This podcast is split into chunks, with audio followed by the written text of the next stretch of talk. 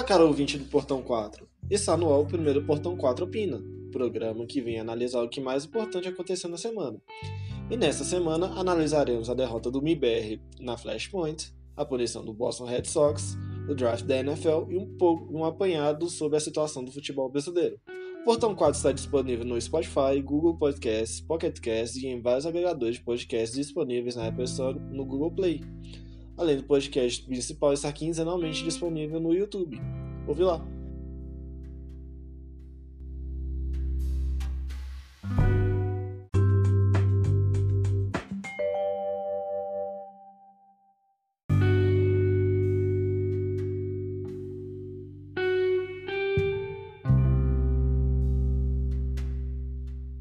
É fato evidente que a punição do Red Sox foi mais branda do que os próprios torcedores do time esperavam. É claro, Rob Manfred ia passar um pano ainda maior do que foi passado para o Houston Astros, que nesse momento foi uma punição muito mais pesada do que a punição dada para o Boston Red Sox. Perdão os que acharam uma punição correta, mas retirar uma escolha de segunda rodada, suspender o gerente de replay, suspender o treinador, que já havia um precedente no mesmo Houston Astros pelo mesmo motivo, é no mínimo patético. Para não dizer vergonhoso. E relembrando punições passadas, como a de St. Louis Cardinals, que hackeou o sistema de análise dos Astros e acabou perdendo duas escolhas de draft, além de ter o chefe de análise sumariamente banido do beisebol, nós vamos não entender qual o posicionamento do, de fato do comissário do beisebol, Rob Manfred. Nos casos dos Astros e do Red Sox, a mão foi mais leve ainda. No caso do time do Fenway Park, foi ainda pior que deixar mais evidente que está tudo bem roubar sinais. Este caso me lembra outro caso do Spygates com os Patriots de 2004, quando eles enfrentaram o Philadelphia Eagles no Super Bowl. Quando descobriram que os, Patriots filmavam os sinais dos adversários, o atual comissário da NFL, Roger Goodell, mandou que as citas que continham esses, sinais fossem destruídos. Fora os outros casos que do New England Patriots roubavam o playbook do time visitante no hotel, isso em Boston, mantinham funcionando nas dependências do Gillette Stadium para decodificar os sinais e repassar para a select line dos, dos Patriots. Será que o mesmo Rob Manfred quer deixar uma mácula tão grande no seu currículo? Ele quer mesmo ter seu próprio Spygate? Acredito que não, apesar de todos esses movimentos. Rob Manfred não é burro. Ele sabe que uma mácula desse tamanho na liga, para ele mesmo, seria o menor, o menor dos problemas dele seria, seria arranjar um novo emprego está deixando dessa forma compromissões mais brandas para continuar eh, não reverberando o caso. Vídeo para a punição dos astros. O tema dos astros cheating chegou a ser uma das pautas governamentais de Los Angeles, ao ponto do Conselho Municipal pedir que a justiça desse aos Dodgers o título de campeão da World Series de 2017. Mas eu acredito que a maioria da torcida dos Dodgers não queira isso porque eles não querem ficar também com. É melhor deixar um, as coisas fluírem um pouco mais. Rob Manfred não quer ter a biografia manchada como Bud Selig com os steroids nos anos 90. Então, quanto mais rápido a MLB deixar as coisas fluírem sem ter a repercussão que se imagina, é melhor para a liga e não terá os prejuízos calculados. Imagino que quanto mais tempo isso ficar reverberando para a liga, quanto mais tempo o nome do Rob Manfred ficar sendo falado, pior vai ser para a liga e pior vai ser para o Rob Manfred. Então o Robin Manfred quer acabar com essa situação mais rápido possível, mesmo dando punições mais brandas. Só que ele vai ficar lembrado como o cara que não deu a punição correta. Bom, é algo a se analisar melhor, com mais profundidade daqui a um tempo, quando a poeira baixar. Porque hoje, se a gente analisar, nós vamos querer a demissão do Robert Manfred, a punição maior ainda, maior do que já foi dada ao Boston Red Sox, porque foi patética, uma punição que só remove uma segunda rodada do Boston Red Sox. Então, acredito eu que depois de um tempo, daqui uns dois, três meses, podemos reavaliar melhor a situação. Hoje estamos muito no olho do furacão, então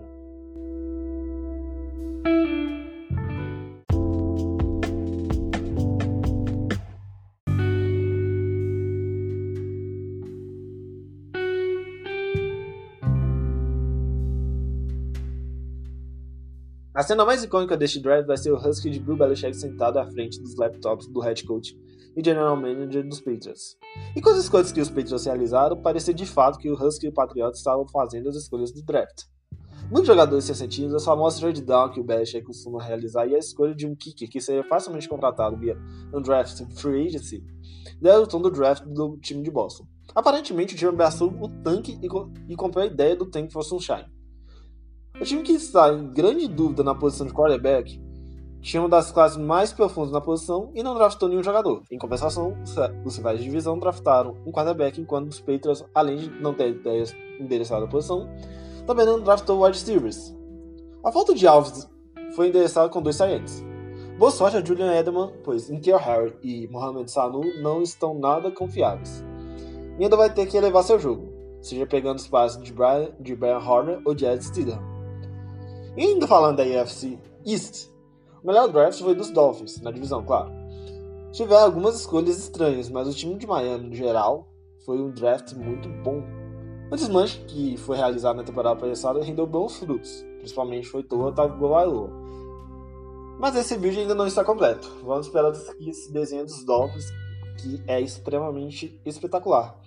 O draft dos Dolphins foi tão bom que eu arrisco dizer que foi o vice-campeão do draft, pois o grande vencedor do draft foi o Arizona Cardinals.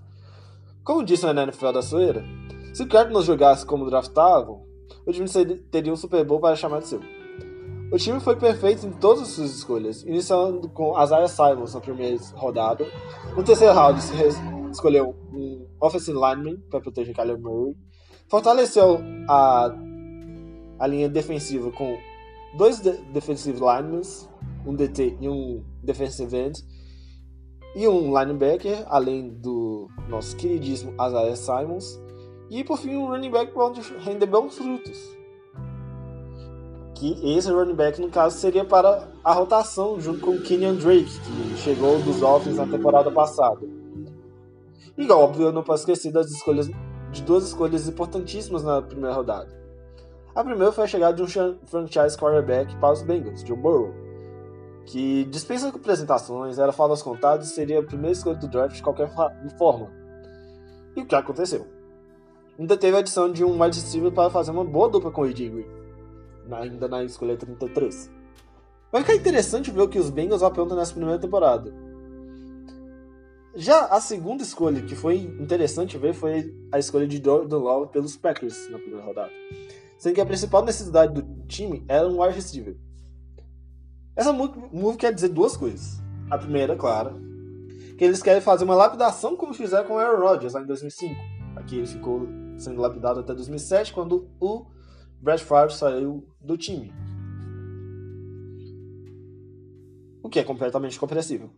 A segunda é que fazer com que Aaron Jones, eh, Aaron Rodgers tenha uma competição na equipe, já que, bom, não vemos muita competição nos últimos dois anos e os últimos dois anos o Aaron Rodgers foi bem mal.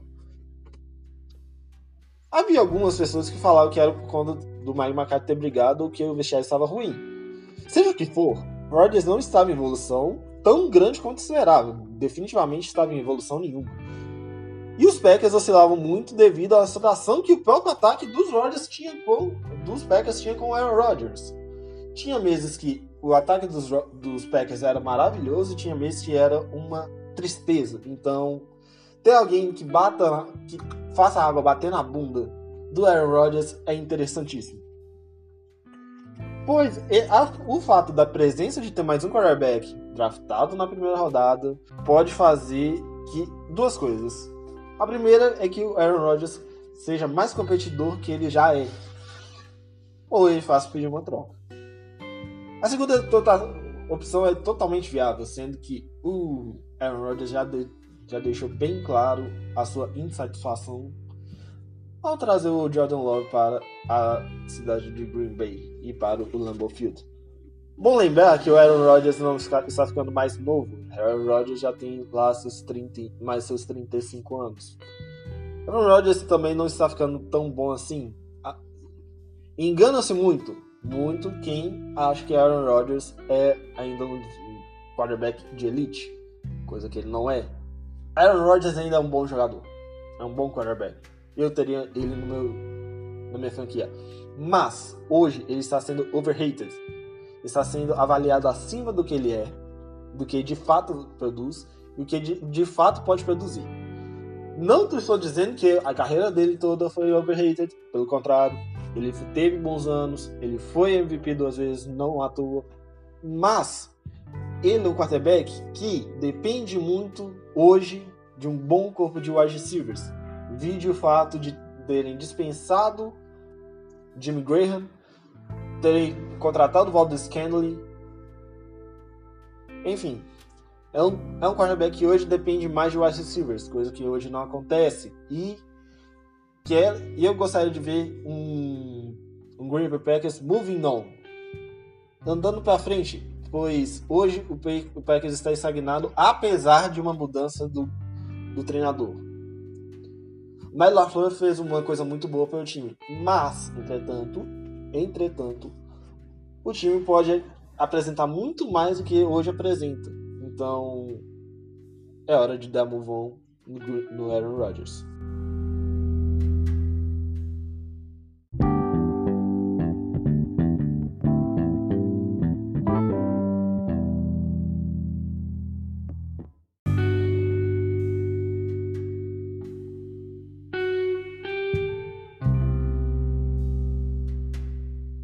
Fato que a MBR não vence nada desde a reabertura dos, da equipe dois anos atrás. Quando ele ainda tinha Tariq Siri no time, ainda podia pensar, ainda não pensava em uma equipe totalmente de brasileiros. Não que hoje uma equipe seja totalmente brasileira, pois a equipe é contra o argentino, Amanito Meyer. Pois bem, há dois domingos atrás, o MBR tinha a chance de vencer o seu primeiro Major desde sua refundação na Flashpoint, enfrentando o Mad Lions, que havia enfrentado nas semifinais e havia vencido. Bom, o que foi feito há duas semanas atrás foi de, de Atlanta Falcons Super Bowl de PSG contra o Barcelona. Os dois primeiros mapas, Mirrors e Inferno, a MBR jogou bem, apesar de ter perdido o mapa que eles mesmos escolheram, no caso, a Inferno. Porém, chegou o mapa Train e, e o time do, dos brasileiros abriu 12 a 13 no round. 12 a 3. Precisava somente de 4 rounds para vencer em 15 possíveis. Não aconteceu. O Mern jogou muito mal. KNG, idem. E o Taco, nem se fala, ele já vem jogando mal há algum tempo. Sobrou para fazer o serviço o Fallen e o Fer. Mas 5 contra 2 é extremamente complicado, isso foi fatal. Foi tão fatal que o time só venceu uma rodada, em 15. Agora faço questionamento. É válido manter um, um lineup do MBR como é que ele está? Ok, chegou à semifinal de Major, a final de Major. Mas o MIBR hoje conta com três jogadores com 28 anos, no caso, Fallen, Flor e KNG. KNG também jogou muito mal. Vale sempre lembrar que o KNG jogou extremamente mal na Train.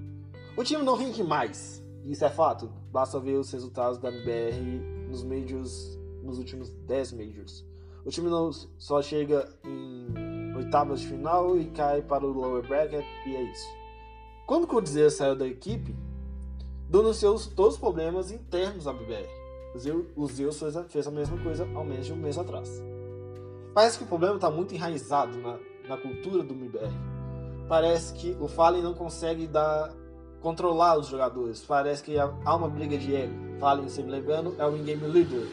É o cara que repassa as, as táticas do treinador, do coach para os jogadores. E parece que o Fallen não está mais conseguindo repassar isso. Vídeo que o Fallen jogou sozinho com o Fur no último, na final da Flash. E isso, esse problema parece que está enraizado desde lá em cima, com os gerentes, com os treinadores, com até com o Dead, que não tem muita coisa, mas é o manager, até lá embaixo com o Mern. E o Mern está um pouco alheio a isso porque ele acabou de chegar, e é um menino de 17 anos. Então, não sei se é culpa tanta dele. Eu acho que não. A culpa maior é dos três da base do time. Fer, Fallen e Taco. Se não mudarem, vai causar problemas ainda mais para o MBR. O MBR vai continuar nessa estagnação de não conseguir mais ganhar nada. E é por isso que eu defendo uma saída de alguns jogadores, como o Fallen se tornar o treinador da equipe, apesar de não ter experiência, mas como ele já foi líder da equipe, ele pode trazer isso para o MBR, trazer um, brilho maior para o MBR. O Fer pode se tornar um, um manager da equipe, ou ainda continuar, que o, o Fer ainda está jogando em alto nível e poderia jogar em outras equipes. Ele poderia ir facilmente para a Fúria. Não sei se ele, jogaria lá hoje, porque né, Cacerato está jogando demais. E o Taco não vem jogando bem já há algum tempo, ele, ele também é meio alheio aos problemas do BR, então não sei se vale muito a pena ainda manter essa formação. No meu ver, já era o tempo de se dar, se trocar a formação inteira do BR, mas não vamos ver isso nos próximos dois, três meses. E como o Lincoln Law disse, o FNX, se o MBR voltar mesmo, vai ser uma piada e vão acabar com o nome que foi bem representado. É, de fato eu não estava errado.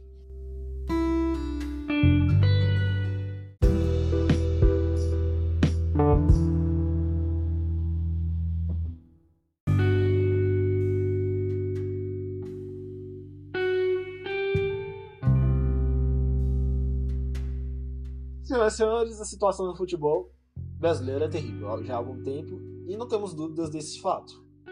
Mas o que ajuda a ter essa baixa qualidade nos nossos campos? O que faz os jogadores que cada vez mais valem mais e com um desempenho tão patético? Bom, enumero três peças essenciais nesse problema. O primeiro é que a imprensa e o seu semi-desenvolvimento de jogadores. Sim, a imprensa. Todos os anos vemos mais diversos canais de imprensa, seja jornais impressos, mídias digitais, beijando os pés de quase beijando os pés de cada jogador que está no futebol brasileiro. Jogadores ruins. Um ótimo exemplo disso é o Bruno Henrique, que até antes da chegada ao Flamengo tinha um total de 48 gols. 48 gols. Carreira que se iniciou em 2012 pelo Cruzeiro. Ok, pelo Cruzeiro não fez nenhum gol e também não fez nenhum jogo, no jogo. Mas, quando chegou ao Flamengo, fez 40 gols e 70 jogos. E hoje a imprensa carioca ama o Bruno Henrique Vale lembrar que o mesmo Bruno Henrique, quando passou pelo Wolfsburg, teve a incrível marca de 0 gols em 17 jogos. Não diferente, há poucos anos atrás, a imprensa paulista amava, amava falar quão bom era o Lucas Lima, hoje no Palmeiras. Hoje eu acho que muitos desses jornalistas não devem se orgulhar de, tanto do atual meio-campista palmeirense. Disso que ele está jogando mal e não rende tanto quanto ele rende. A segunda peça desse problema do futebol brasileiro é o apego das torcidas por certos medalhões e figuras que fizeram história e ou trouxeram títulos importantes. Um caso é possível demonstrar facilmente com, com essa prisão do passado é o caso do Atlético Mineiro com o Cuca. Se passaram sete anos do título da Libertadores, Bernard, Ronaldinho Gago e Júlio Tardelli não são mais o mesmo, nem mesmo o Vitor já está não é o mesmo jogador de uma quase uma década atrás. Muito menos o Cuca vai ser. E o futebol não é uma receitinha de bolo pronta que o jogador que vai colocar os ingredientes vai sair algo magicamente disso. O futebol é uma constante evolução. Não dá para ficar apoiando superstições nem mesmo rentabilidades passadas. Não dá para a gente ficar vendo, olha, vamos trazer o Cuca que ele é capaz de trazer um título pra gente. Olha, vamos trazer o Paulo Torre que vai trazer um título pra gente. Olha, não vamos apostar no Tite porque não que trouxe um time pra gente. Hoje as coisas são diferentes. Não dá para se apoiar em superstições em rentabilidades passadas. Lembre-se disso. Mas sim observar que há uma grande possibilidade de melhora. E basta ver os times lá de fora, os de sucesso. Real Madrid, Barcelona, Chelsea, Liverpool, Atlético de Madrid, Milan, Milan não tanto, mas na década, na década retrasada sim. Basta ver esses times. Olha pro lado, olha como eles fazem. Olha na Argentina, Boca Juniors e River Plate sempre estão na, em cima porque estão em constante evolução. Enquanto no Brasil vivemos do, do segurante de sempre. Nós sempre vivemos um amor ao Fred, um amor a Lucas Lima, um amor ao Bruno Henrique. Mude o nome, avance dois anos, vocês vão entender o que, que eu falo. E o terceiro ponto e último ponto é: não pague por, por jogadores por um ano. Não, não estou pedindo que os times não paguem salários de jogadores por um ano Digo que não pagaram de valores exorbitantes para jogadores que não tiveram, que tiveram apenas uma boa temporada e que depois não apresentaram nenhum resquício no futebol apresentado. Recorrentemente vemos vários times com dívidas enormes e, dívida, e algumas dessas dívidas são referentes a salários exorbitantes de jogadores que foram completamente enganações. Como podemos ver grandiosamente no nosso cenário nacional. Vamos ver o, jogador do Bahia. Vamos ver o caso do Zé Rafael. Jogava muito bem no Bahia. Teve duas, duas boas temporadas. Chegou no Palmeiras, é um cara que come banco, é um cara que subutilizado, poderia jogar mais, mas paga-se uma grande quantia para ele para ser um belo de um reserva. Não estou falando que o Palmeiras está errado nisso. De fato, o Palmeiras não está errado. O Palmeiras tem que montar um bom time do, do 1 a 11 e o banco de reservas.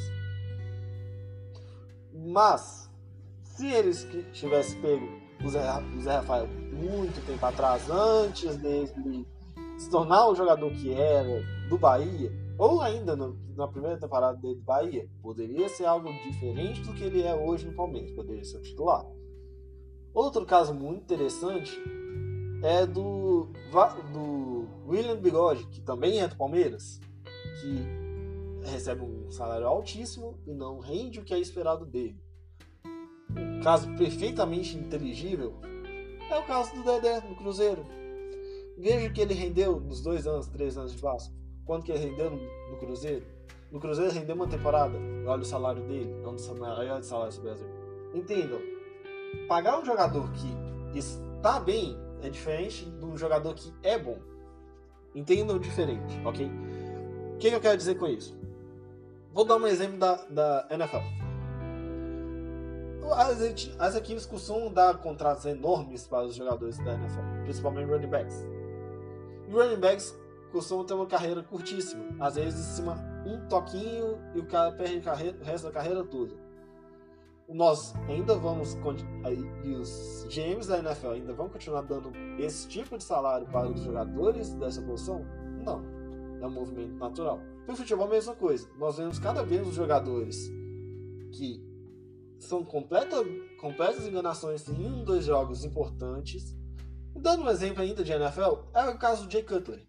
Jay Cutler, durante, nos jogos durante a tarde, nos jogos que não eram transmitidos nacionalmente, era um jogador ok, eh, nada mais que isso.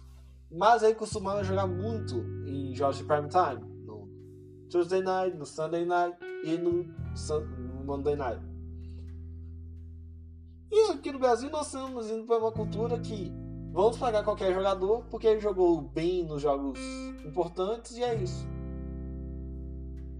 Então, nós temos que mudar essa cultura para continuar evoluindo. Não podemos parar no tempo. Quanto mais a gente paga jogador ruim, mais a gente para no tempo e mais a gente se apega a jogadores ruins que tiveram uma boa temporada.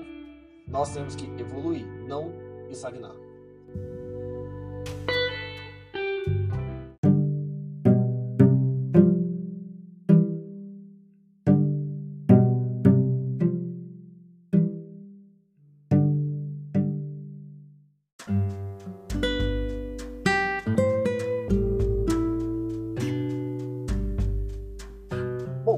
Encerramento que eu deixo para vocês essa semana é a biografia do Pep Guardiola, fazendo um apanhado de como foi a trajetória do treinador catalão na equipe do Bayern. Uma dica de vídeo é acompanhar os vídeos do, sobre o beisebol do Biratan Leal falando sobre o esporte. Oh, olha só. Obrigado a todos que ouviram até aqui. Eu volto na semana que vem para mais análises e opiniões. Até lá!